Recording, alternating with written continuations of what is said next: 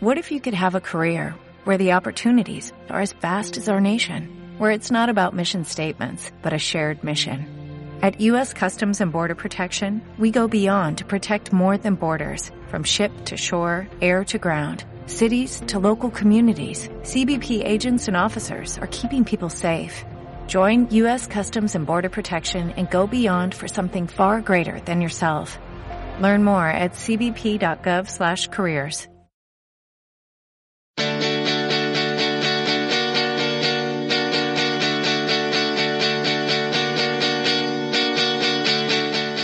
Aquí comienza Spin-off. Dirige y presenta Coral González.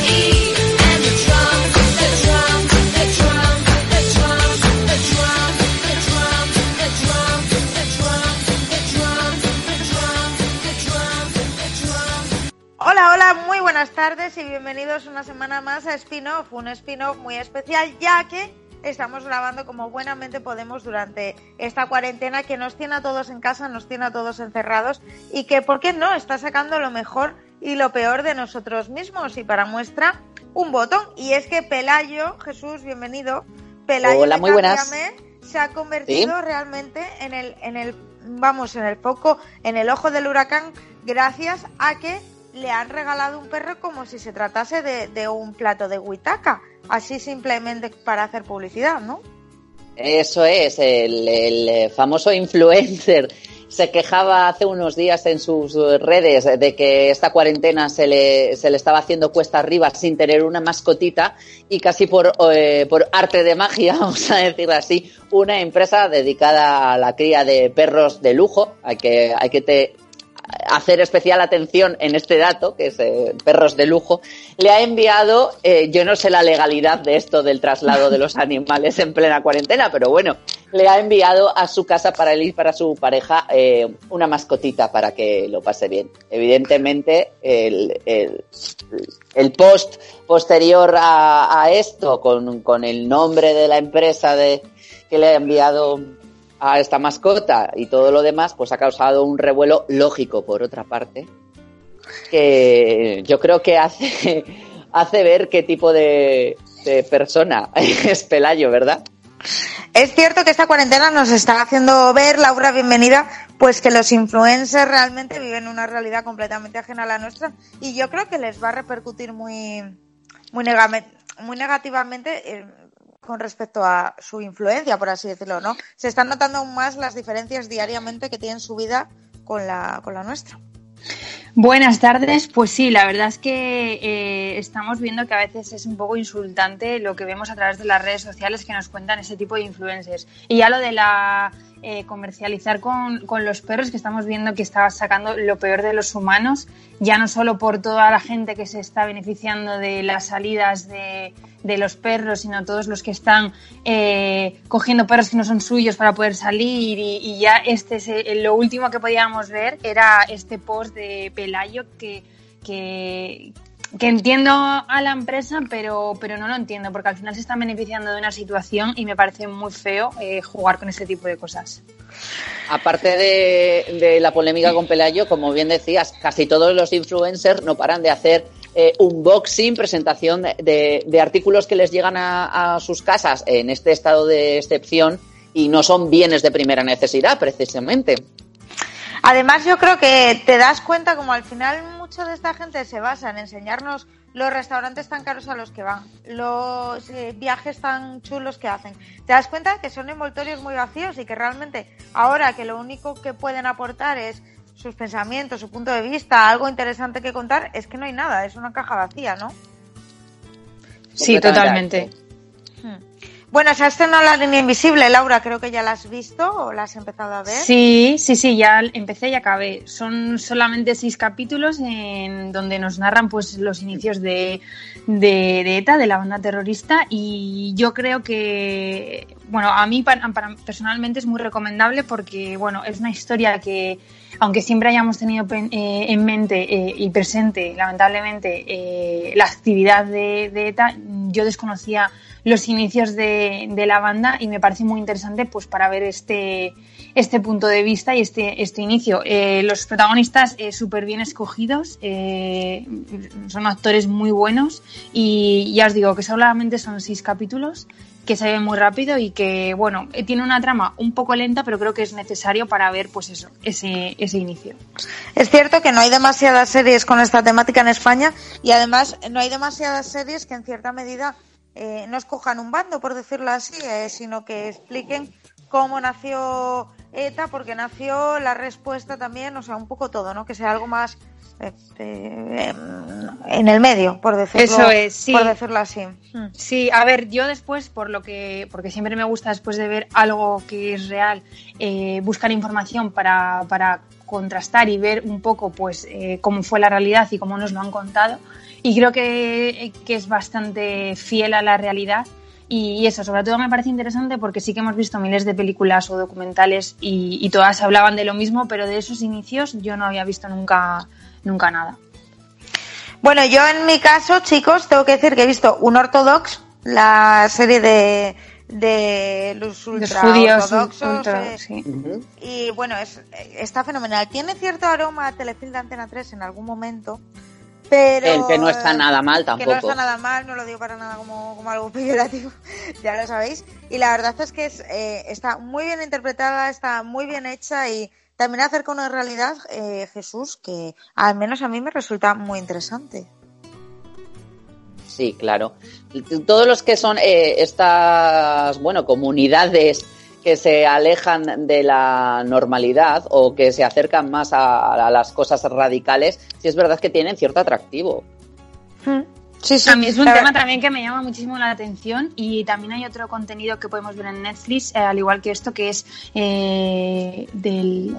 One of Us. One of Us. Sí, One, One of, of Us. Us. Sí, One of Us. Que uh -huh. es también un documental de, de los judíos ortodoxos que, que sí. tiene que tiene realidad y, es también muy recomendable. A mí es una temática que también me atrapa muchísimo porque me cuesta también un poco imaginar cómo en, en, la época en la que vivimos, con toda la información que tenemos, con el mundo tan interesante que hay eh, más allá de nosotros, pues me parece muy interesante ver cómo esta gente sigue eh, confinada a sus raíces y, y muy pocos de ellos quieren salir de ahí. Claro, además te lo explica muy, muy bien la película, que es el hecho de que eh, si quieres salir, está diseñado de tal manera que ves que no estás adaptado al mundo exterior. Claro, ¿no? o sea, claro, pero el momento claro. en el que intentas salir, te das cuenta que no tienes educación, que no tienes dinero, que no tienes. O sea, realmente la mayoría de los que salen vuelven porque claro. no son capaces de sobrevivir de manera independiente en, en la sociedad actual. Eh, les es imposible. También está en Netflix una película muy interesante al respecto que es eh, Disobedience, eh, Desobediencia, me imagino que la tradujesen, que es de Rachel McAdams y Rachel Weisz, que habla también de una chica que es homosexual y sale de, de, de esta comunidad eh, ultra ortodoxa, pero que además está liada con una que está dentro, no sé qué tal, bueno, que está bastante, bastante curiosa. Lo peor de estos casos siempre es que tienen, o sea, que si una vez salen, eh, tienen que cortar con todo y tienen Claro. que decir adiós a su familia. O sea, no cabe la posibilidad de, bueno, yo salgo, tú no, pero se- seguimos teniendo contacto. No. O sea, si te vas, te vas con todos los, los pros y los contras. Bueno, pues la verdad es que se ha convertido en un éxito inesperado para, para Netflix. Esta es la segunda serie más vista después de La Casa de Papel, por supuesto que ahí sigue. Y un éxito de estos que, que no se ven venir, pero al que ha ayudado en cierta medida la cuarentena y también que sean cuatro episodios que la verdad es que no te da, no te da esa, esa pereza tan grande, ¿no? La verdad Eh, es que facilita mucho eh, en, en estos casos, en estos días en los que estamos, eh, poder acceder a contenido que sea tan ligero en cuanto a número de episodios. Sí, es, exacto. Es como que dices, bueno, me lo veo ahora esta semana y la semana que viene puedo ver otra cosa así de este, de este estilo y la verdad es que es, eh, es interesante. Risto Mejide también ha estado en el ojo del huracán, no sé si lo habéis visto, porque es cierto que desde Todo es Mentira se ha tratado eh, con mucha sorna, creo que es la expresión, el tema del coronavirus hasta que ya se convirtió en algo realmente serio y a veces pasó algo parecido con la resistencia, con Broncano también, que hacía mucha broma y ahora todo ha quedado un poco mal. Eh, somos un poco capitán a posteriori también nosotros, ¿no? O sea, eh, una vez pasado el toro, una vez ha pasado todo y lo vemos muy claro, que tiene sentido criticar algo que se hacía cuando no teníamos esa, esa información o, os abro debate, o es cierto que ellos como, como medio de comunicación tenían que haber sido más responsables a la hora de, de pensar en la magnitud que podía, que podía tener esto. ¿Qué creéis? A ver, pues en el caso yo creo que de la resistencia, que trata todos los temas, todos los temas de una manera bastante cómica, creo que es normal y que, y que creo que en los inicios, pues incluso todos nos hayamos reído de las bromas, porque nadie pensaba que íbamos a llegar donde hemos llegado. En el caso del, del otro programa, que creo que es un poco más fiel a la realidad y, o Ujú. debería serlo, creo que le ha pasado también con otros temas que, que ha tenido, que no los ha tratado con muy buen gusto, y creo que bueno, que es más criticable, pero yo creo que al final es lo que tienen estas cosas, que, que en un principio pues nadie sabe hasta dónde va a llegar, y creo que somos un país que somos de hacer muchas bromas, de ahí que Twitter tenga tanto auge, y, y bueno, tampoco creo que ahora sea muy lícito empezar a tirar piedras a todo el que haya tratado mal el tema, no lo sé. Yo creo que también, eh, en el caso de, de Todos Mentira, también es un poco la editorial del programa, esa, ese modo de hablar eh, irónicamente o satíricamente de, de los temas. Normalmente, es como bien como ha dicho Laura, para, para mucho público ha habido temas en los que lo han tratado, bueno, de una manera, pues a lo mejor eh, con demasiada mofa y es verdad que han tenido que retractarse en más de alguna ocasión de la forma en la que han tratado los temas. Pero bueno, yo creo que eh, tampoco era fácil saber a lo que nos estábamos enfrentando, lo que se nos avecinaba y no creo que sea eh, tan, tan grave el, el momento de hacer espectáculo, que no hay que olvidarse que están ahí para eso. Bueno, pues ya sabes, son épocas complicadas eh, para todos. Los datos, por lo menos, nos hacen ser un poco más eh, positivos dentro de, obviamente, de la gravedad de, de la situación que vivimos. Parece que estamos eh, mejorando, que hemos pasado la parte más complicada. Ojalá, ojalá sea así. En el programa de hoy hemos decidido hacer un programa especial, un programa temático, un programa dedicado a dos de los creadores jóvenes, Laura, con más talento, con más proyección que, que tenemos en nuestro cine y en nuestra tele y que recientemente han estrenado una serie en A3 Media que se llama Veneno y que por supuesto son los Javis. Pues sí, vamos a hablar un poco de, todos los proyectos de los Javes o más que nada de ese mundo que, han conseguido crear entre los dos. Como sabéis, ambos dos eh, se iniciaron en este mundo eh, a través de, la pequeña pantalla, actuando, pero bueno, uno tuvo más repercusión que el otro. Eh, Javier Calvo, Javier Ambrosi siempre ha estado como, bueno, nunca ha tenido, digamos, como papeles muy llamativos. Cosa que hizo que, bueno, que entre los dos eh, pues empezaran a crear una obra de teatro que surgió eh, como, como respuesta a una de sus amigas que no tenía trabajo y como que querían darla un papel y dijeron, pues vamos a crear una obra para ti. Y así es como en el 2013 estrenaban en el Teatro Lara, eh, en el Hall, una obra que nacía con la idea de representarse en un único fin de semana y era La llamada, que en su estreno captó a un público más que receptivo a la historia de una joven chica interpretada por Macarena García, hermana de Javier Ambrosi, a la que se le aparecía Dios cantando canciones de Wendy Houston. Tal fue el éxito que tuvo que hizo que la que iba a ser una representación discreta lleve ya casi siete años en los escenarios del Teatro Lara, con giras también alrededor de todo el territorio nacional. Y además que, que albergase una legión de llamadas que con el boca a boca dieron a conocer este universo y a grandes actrices como Ana Castillo o Belén Cuesta. Porque sí que es cierto que La llamada eh, ha sido una obra que, que, no ha tenido tampoco mucha, mucho marketing, mucha, mucha publicidad para que la gente haya, haya ido a verla, sino que el boca a boca ha hecho todo. La Se ha convertido, perdón, en el boca a boca en sí. el medio por excelencia de los Javis para, es. para alcanzar el éxito, ¿no? O sea, sí. tenido sí. esa suerte o esa conexión con el, con el público. Eso es, en todos sus proyectos, la verdad que ha sido el boca a boca el que ha hecho que, que llegue al público y que vaya pasando de unos a otros. Pues La llamada es un musical sobre la fe con canciones originales y una banda de rock en directo. Una comedia sobre la amistad, el primer amor, la búsqueda de la identidad, el electrolatino, por supuesto, y Whitney Houston. Pero La llamada también habla de libertad, de la importancia de tomar decisiones y del poder de descubrir y afrontar cosas que uno mismo nunca pensó encontrar. Y además se ocupó de inculcarnos a todos un lema, el lo hacemos y ya vemos, refiriéndose a que nada es tan grave como para no atreverse a tomar decisiones y a que si algo sale mal habrá que centrarse en otra cosa, pero que lo importante siempre será arriesgarse e intentarlo. La llamada eh, cruzó en 2016 nuestras fronteras y estrenó su adaptación en México y en Argentina. Y en 2017 llegó a la gran pantalla. Sí que es cierto que, que en su parte cinematográfica no causó tanto revuelo como la obra de teatro. Y, y es cierto que los adeptos siempre prefieren eh, la obra de teatro a, a, la, a la película. A la, a la película. Bueno, pero yo creo que la llevaron con bastante... Eh de manera bastante fiel al cine, ¿no? O sea, yo sí, sí, bastante la, contenta. Eso es, lo que pasa que sí que es cierto que la magia de, de ver algo en directo, pues en difíciles, claro. en, en, pocas ocasiones, pues puede, puede arrancar el éxito que, que arranca una película. Mm. Pero bueno, la verdad que fueron muy fieles. Concebido como una broma, el siguiente gran éxito de los Javis fue Paquita Salas. En esta ocasión, Bryce F. se mete en la piel de una representante de actores venida menos. La historia, que se estrenó en Fluxer, nos presenta a esta representante abandonada por su actriz fetiche y obsoleta en un mundo tecnológico que conquistó a la prensa y al público y que consiguió que Netflix produjera la segunda y tercera temporada. Si algo tienen en común estos dos proyectos es que empezaron poquito a poco, sin llamar mucho la atención, tanto la llamada que se estrenó como, como algo eh, puntual en el hall de, del Teatro Lara, como Paquita Salas, que llegó a Fluxer, que es esta plataforma de Antena 3 que, que como hablábamos antes, pues eh, no tuvo mucho, mucha publicidad y, y, que nos encandiló a todos, pues otra vez por el boca a boca, ¿no?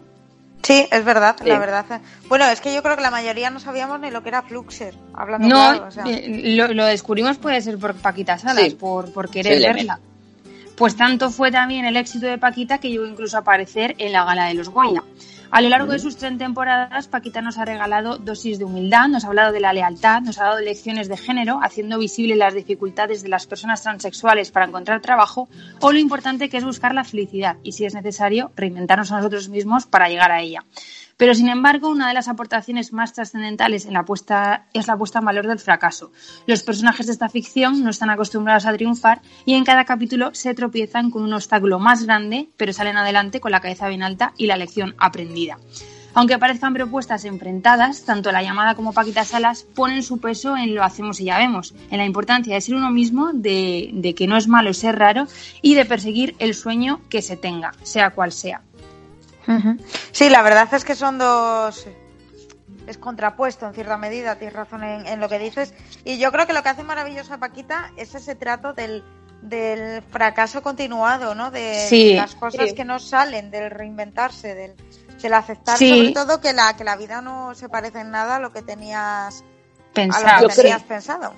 Yo creo que una de las claves del éxito de los Javis es la, la reinvención de los personajes que nos estamos acostumbrados a un tipo de personaje como que lo logra todo, lo consigue todo, todo, todo le va bien.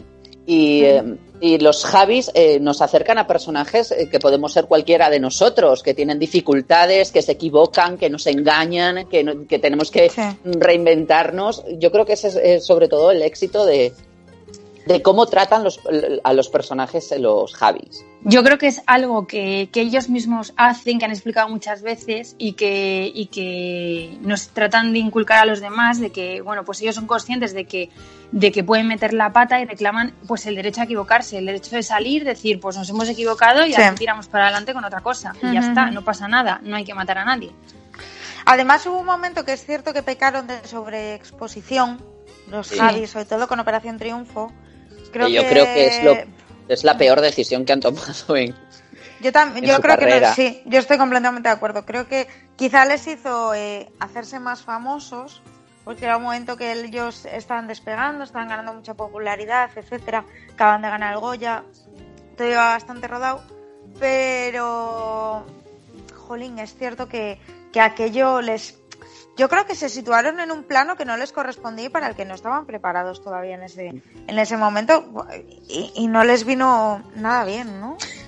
Puede ser, lo que pasa es que también creo que es difícil cuando te llega un proyecto de tal magnitud Claro. y, y sobre todo ellos, que como nosotros somos generación de Operación Triunfo, pues que al final es un lujo que te llamen para, para poder ser profesor, ¿no? Entonces creo que Sí. pues, era muy difícil eh, no tomar esa decisión.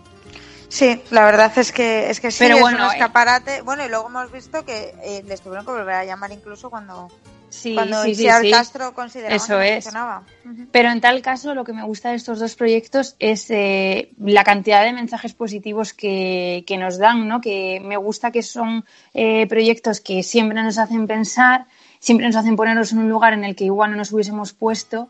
Y, y bueno, yo creo que, que el universo de los Javis eh, es muy importante. Me alegro de que haya llegado a nuestra sociedad porque yo creo que gracias a ellos pues están cambiando muchas cosas, ¿no? Sobre todo con este último proyecto del que hablará luego Jesús, que, que creo que ha sido muy importante y que marcará también, espero, un- una nueva etapa en nuestra televisión y en nuestro Yo creo, mundo. yo creo que es, seguramente, luego lo hablaremos más, pero el proyecto más arriesgado con los Javis porque eh, hay algo, hay un elemento que no había antes, que son las expectativas. O sea, antes realmente todo lo que Sí. estaba bien, porque no esperábamos nada, todo era novedoso, había esa sensación de con cuatro perras están haciendo algo eh, muy interesante, muy fluido, es casi algo que les ha salido sin querer. Ahora no, ahora es un proyecto tocho, tiene detrás a Antena 3 que es eh, muy potente, tiene un cast con gente muy potente ya también y La Veneno es un icono para la comunidad LGTBI de este país. Entonces,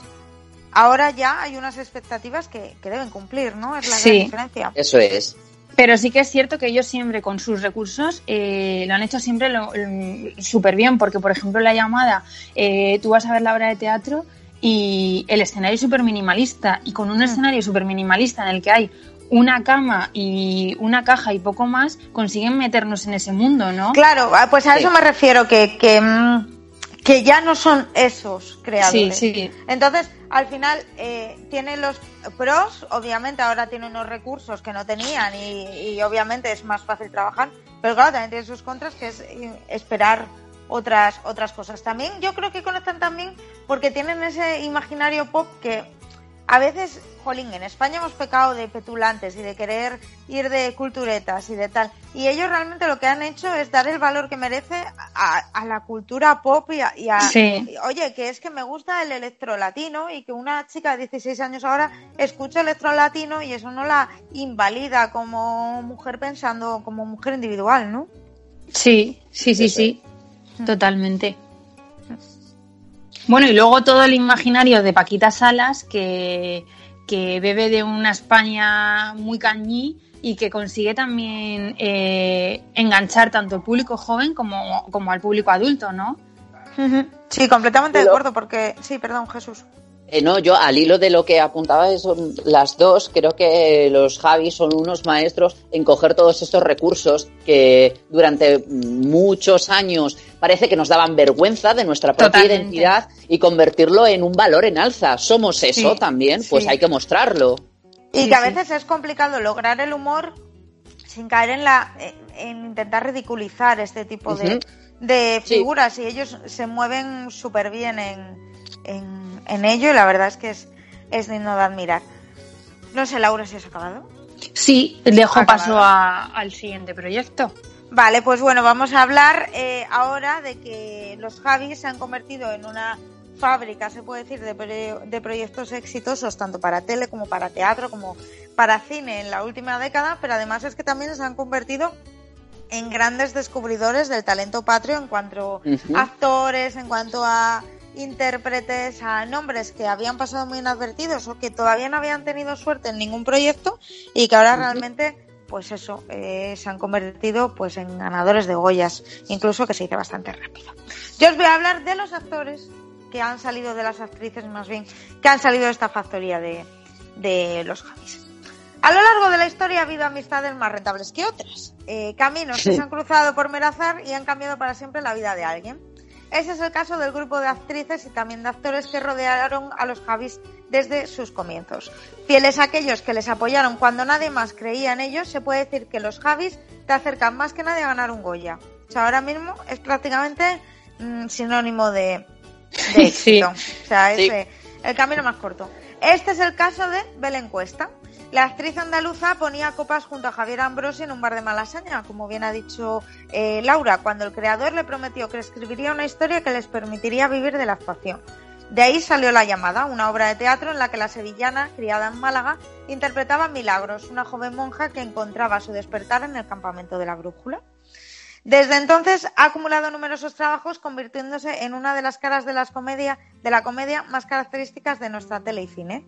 Eh, apariciones en cintas como Kiki, El amor se hace, El pregón u ocho apellidos catalanes, al mismo tiempo que también continuaba trabajando en teatro. Sin lugar a dudas, su gran año fue el pasado 2019, donde se eligió como una gran intérprete para el drama gracias a su trabajo en La trinchera infinita, que le valió para hacerse con su primer Goya como actriz principal. Este mismo año la hemos podido ver también en la cuarta parte de La Casa de Papel y parece que tenemos Belén para rato. Eh, ¿Qué os parece Belén Cuesta?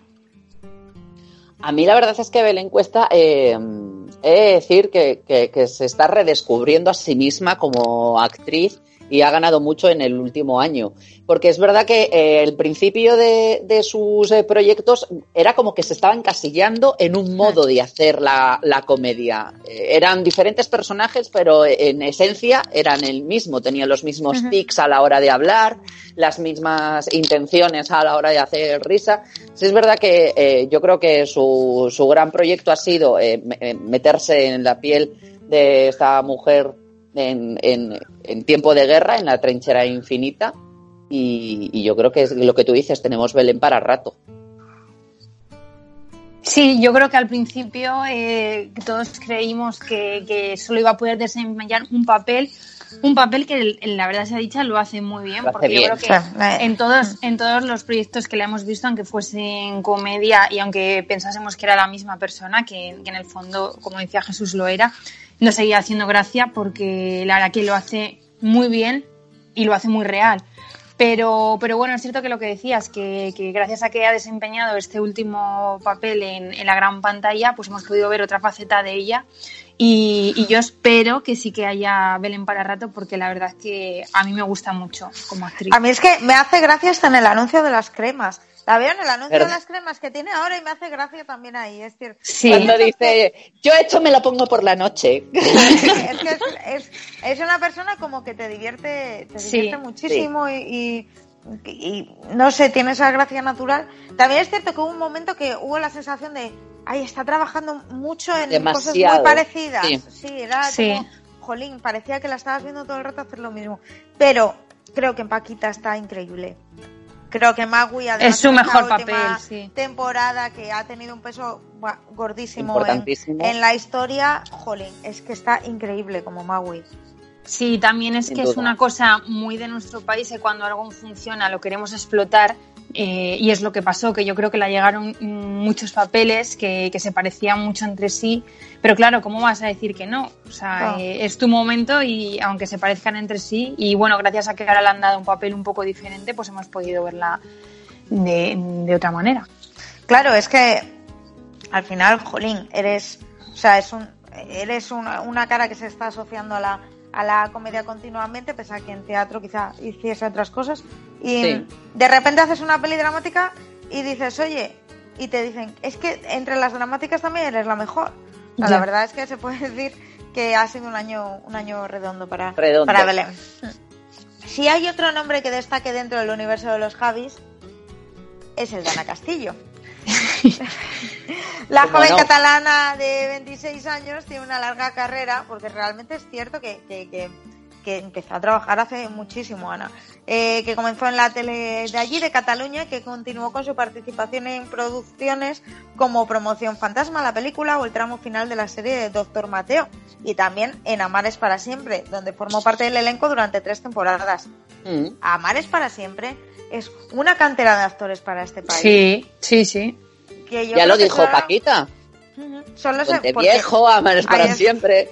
Claro, es que solo se valorará con el tiempo eh, las salidas laborales, hablando claro, que ha dado a cientos de actores de este país a Mares para siempre a lo largo del, del tiempo. Todo al mismo tiempo que ganaba fama con su papel como la joven y alocada Susana en la obra de teatro de La Llamada. Posiblemente el año más especial de la carrera de Ana Castillo fue en 2016, cuando Iciar Boyain la eligió para protagonizar El Olivo, un trabajo que le sirvió para hacerse con el Goya a Mejor Actriz Revelación.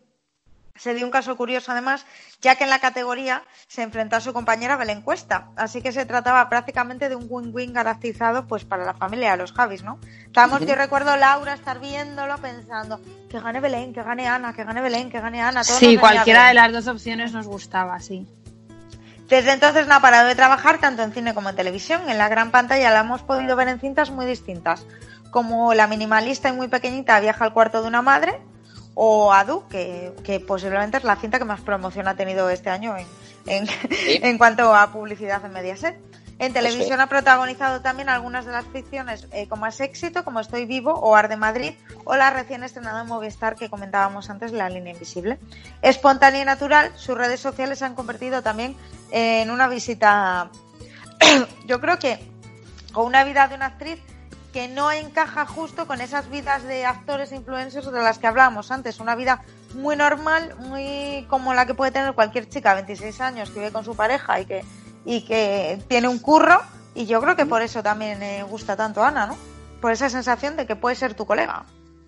Sí, Sí, yo creo que un poco las pasa a las dos lo mismo. Esa cercanía que transmite al final es lo que nos hace pues que nos gusten más. Y yo creo que lo que lo que representa más a Ana es que también es una persona que, que se la da muy bien la vena cómica sin, sin querer, porque al final, yo me acuerdo que cuando veíamos la llamada, al final ella trataba de una manera muy seria contarte algo y te reías al final, te hacía gracia.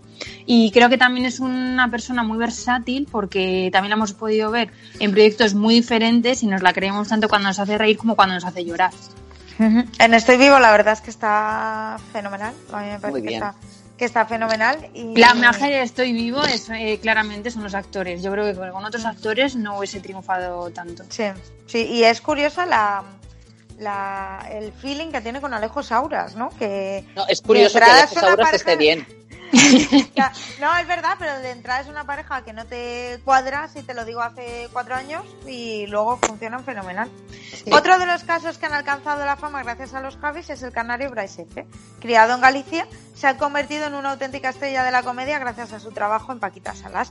Él mismo reconoció haber utilizado a Terelu Campos como referente a la hora de preparar el papel en esta serie, creada, como decía Laura, con muy pocos recursos y que ya ha llegado a Netflix. En 2017 se hizo con un premio feroz a Mejor Actor Protagonista y también tuvo un momento inolvidable en la gala de los premios Goya que ya hemos comentado. Ha seguido apostando por el teatro muy fuerte, al igual que sus compañeras, y también ha participado en Tu cara me suena. Bryce quizás el que nos queda de ver un poco lejos de ese universo de los Javis, ¿no? Que, que sí que él ahora mismo es Paquita y es cierto Sí. que él quizá en teatro está trabajando, pero yo tengo ganas de Bueno. verle en, en otra cosa. Sí, bueno, yo creo que le pudimos ver en sus inicios en algo de Operación Fantasma o no sé, una película que después vimos que también aparecía, creo, Ana Castillo. Esta, la que te he dicho ahora, Promoción Sí, Fantasma, eso, con Aura Garrido. Fantasma, pero-. Y, y bueno, bueno, una película que para mí fue un despropósito, pero bueno, ahí queda como para los anales de, de la Bueno, historia. a mí, a mí me hizo cierta gracia aquella película. A mí también. Va, a mí- y no mucho, pero bueno. Pero, pero sí, yo creo que, a ver, Bryce ha sido todo un descubrimiento. Eh, yo creo que solo él podría interpretar así de bien a Paquita Salas. Y, y bueno, sí que es cierto que nos gustaría verle eh, tras esto eh, en un papel un poco diferente, a ver cómo, cómo podría desenvolverse, ¿no? Quizás es el es eh, de, de todo este book de actores y actrices del universo Javis es el, el que menos ha trascendido para los medios, digamos, su trabajo. Sí, es cierto que, Jolín, todos la adoramos como Paquita, pero tenemos muchas ganas de, de verle en otra cosa, ¿no? Y yo creo que él también tiene ganas y, y ojalá llegue pronto.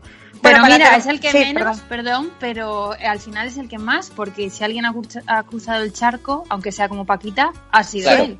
Ha sido él. Bueno, es que esas promos de Paquita, es que eso es, eso es oro. Genialidad.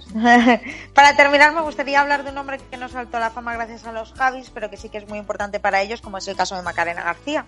Hermana de Ambrosi se encargó de protagonizar la llamada Dando Vida a María. Sin lugar a dudas, era un rostro que ya conocíamos, ya que en 2012 ganó un Goya Mejor Actriz, revelación con su trabajo en, en Blancanieves.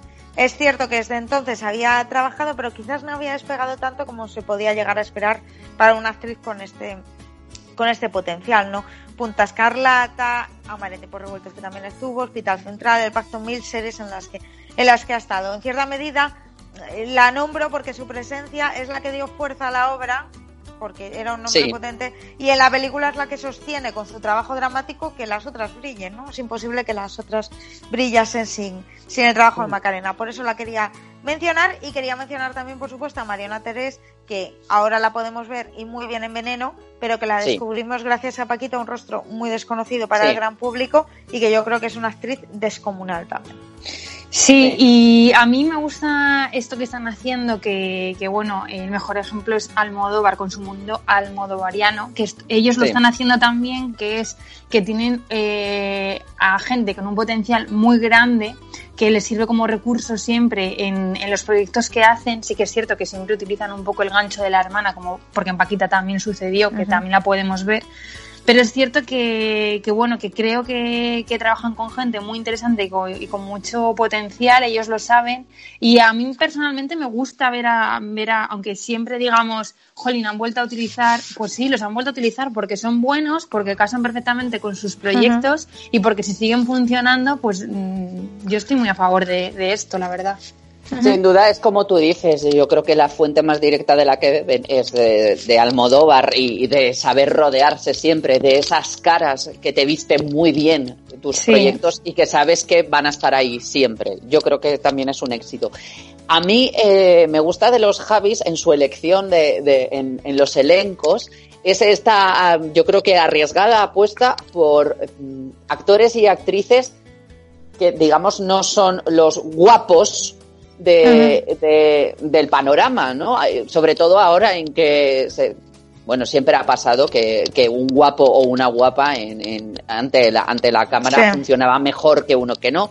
Pero es verdad que, que últimamente, sobre todo con el auge, por ejemplo, de series como Élite, que parece que son todos eh, que están cincelados por obra de Dios, una cosa, que son todos guapísimos y guapísimas, el universo de actores y actrices de los Javis eh, no apuesta por eso.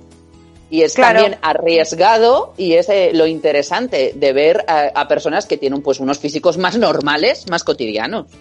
Luego me parece una maravilla y me parece digno de mención que en, que en Veneno, que ahora hablaremos, eh, Mm. está Esther Espósito, hablando de gente guapa. eh, Y para mí ha sido un descubrimiento total. O sea, me parece que está fenomenal con Candela Peña, que. Ay, con, eh, con Con Lola, Lola Dueñas, Dueñas. perdón. Con Lola Dueñas, que al final, yo según vi que iban a compartir, digo, uy, se la va a comer. Porque claro, eh, y se descubre como una pareja que funciona que funciona súper bien. Háblanos de Veneno? Jesús, por favor. Pues sí, tú como, como bien dices, esta semana yo me he aventurado en este mundo del icono de nuestra televisión patria a través de Veneno, de esta serie estrenada en A3 Player. Los Javis nos ofrecen una mirada mm, al universo cómico, petardo, intenso, carnal, doloroso e incluso casi patético de, de Cristina. Yo creo que no era fácil asomarse a esta ventana sin caer en la caricatura y hacer que, que, la per- que el personaje central repitiese las mil y una coletillas y las frases mal habladas de la musa del Mississippi.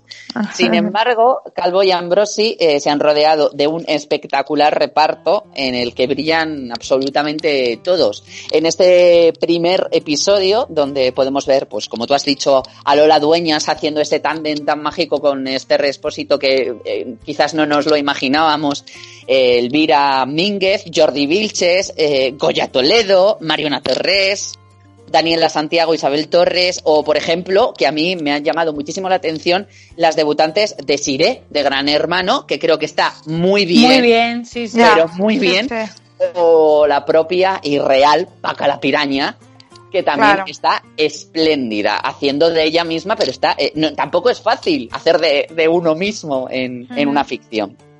Para No. mí el acierto de, de Veneno ha sido descubrirnos a Cristina desde la visión de aquellos que vivieron junto a ella su auge como estrella televisiva y también su declive, de, de forma personal, ¿no?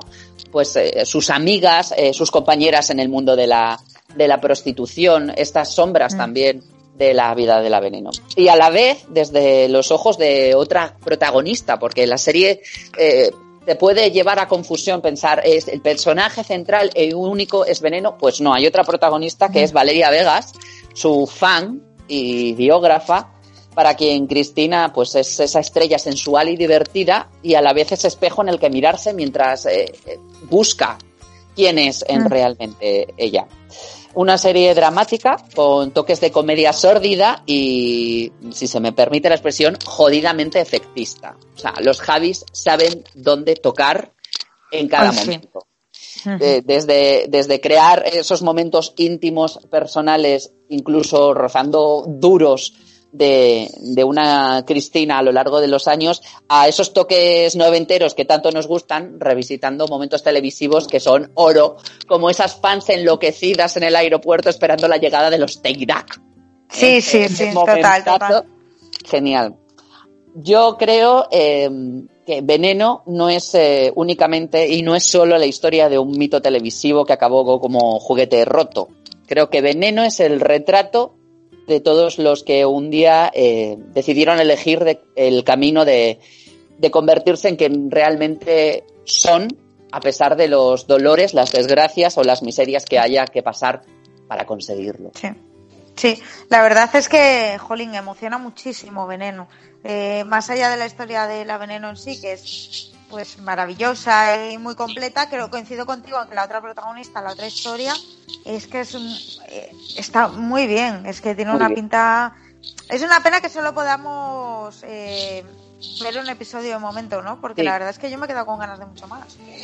Sí, yo creo que de tener todos los episodios nos hubiese durado un día, porque yo creo que Sí. son- las dos historias son muy, o sea, nos han metido de lleno en, en las dos, son historias, eh, bueno, muy diferentes y muy cercanas entre sí, y, y yo creo que, bueno, que es el proyecto de, de este año me parece un acierto total que hayan tirado por este camino, porque eh, yo creo que si algo le debe la televisión es esto, ¿no? Yo creo que tratar con respecto a un tema con respecto a un tema que no habían tratado a lo largo de los años, porque después de, de ver este capítulo, pues eh, yo también me sumergí en, en internet para ver un poco la historia real y, y me pareció muy duro todo lo que vi y sobre todo el trato que le dieron eh, en los años posteriores la televisión a, a Cristina, ¿no? Sí, la verdad es que... aprovechándose totalmente de ella, eh, descalificándola, eh, poniendo en duda en tela de juicio todo lo que decía. No sé, me pareció muy duro, la verdad. Sin duda, eh, como bien antes decía Cora, al comienzo del programa, eh, Cristina Veneno ha sido un referente para la comunidad LGTBI.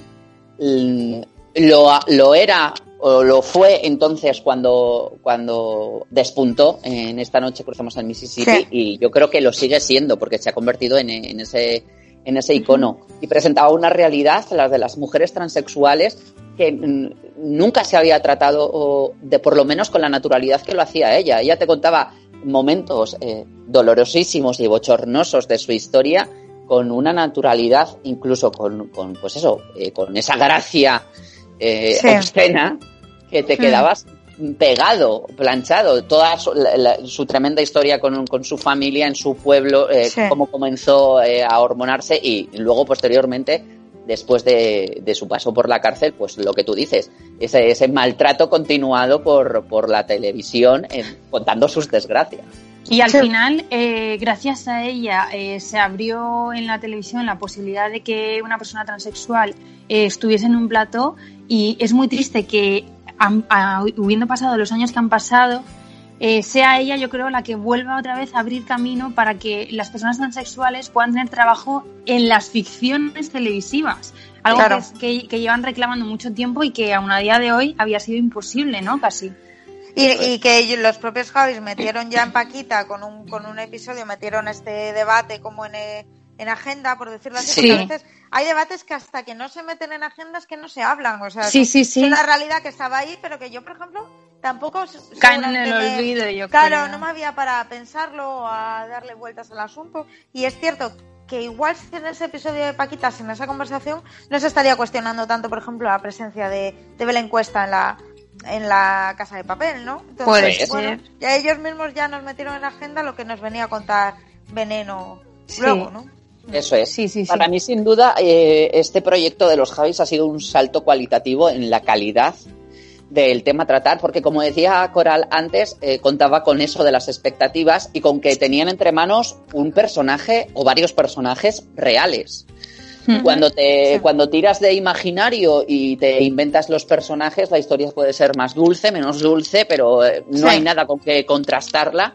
Y aquí eh, la verdad es que han hecho para mí para mi gusto y ya solo viendo el primer episodio que, que te deja muchísimas ganas de continuar viendo la, la serie. Sí. Creo Dime, que dime. solo nos queda de ver a, a la Yedet, pero las dos, eh, las otras dos actrices creo que lo hacen eh, sobradamente bien. Ah. Vamos. O sea, Están impresionante. increíbles. El tono de voz, eh, los gestos, eh, la forma de andar, eh, absolutamente todo. espectacular.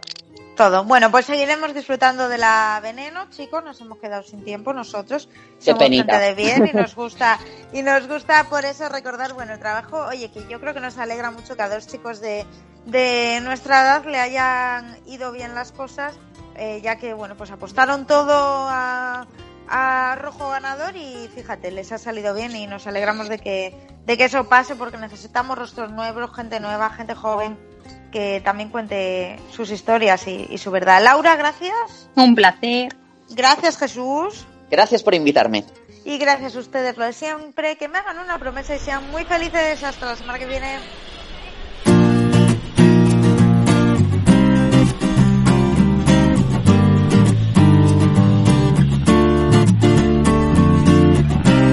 que yo no lo sabía. ¿Quién me lo iba a decir? Que solo con tu sonreír inundarías todo mi ser de alegría. Y yo no lo sabía. Que me podía encontrar algo tan dulce como tú. Eres lo más bonito que he visto en mi vida. Y yo no lo sabía. Y si me vuelvo loco es al sentir que hay tantas cosas que vivir y yo sin ti no lo sabía. Por la calle no hago más que sonreír. Y es que todo el tiempo estoy pensando en ti, ¿qué le voy a hacer?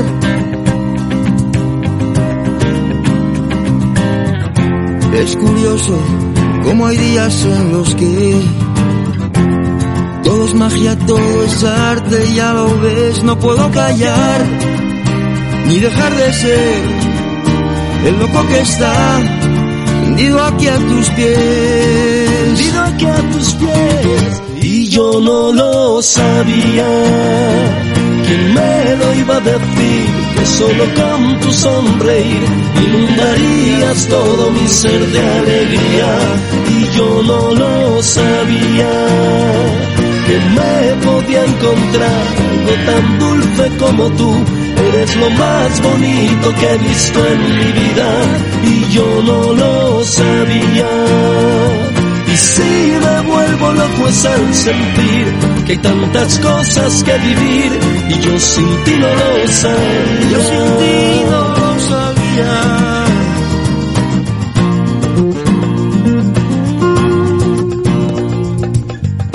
Aunque hable la gente solo oigo tu voz Completamente borracho por tu amor. Qué pesado estoy.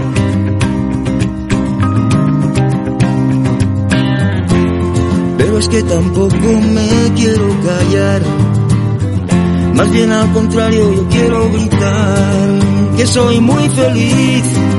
Si estás junto a mí Te quiero a morir. Estoy loco por ti. Loco yo no lo sabía. ¿Quién me lo iba a decir? Solo con tu sonreír inundarías todo mi ser de alegría. Y yo no lo sabía. Que me podía encontrar algo tan dulce como tú. Eres lo más bonito que he visto en mi vida y yo no lo sabía. Y si me vuelvo loco es al sentir que hay tantas cosas que vivir y yo sin ti no lo sabía. Sin ti no lo sabía. Y yo no lo sabía. sabía.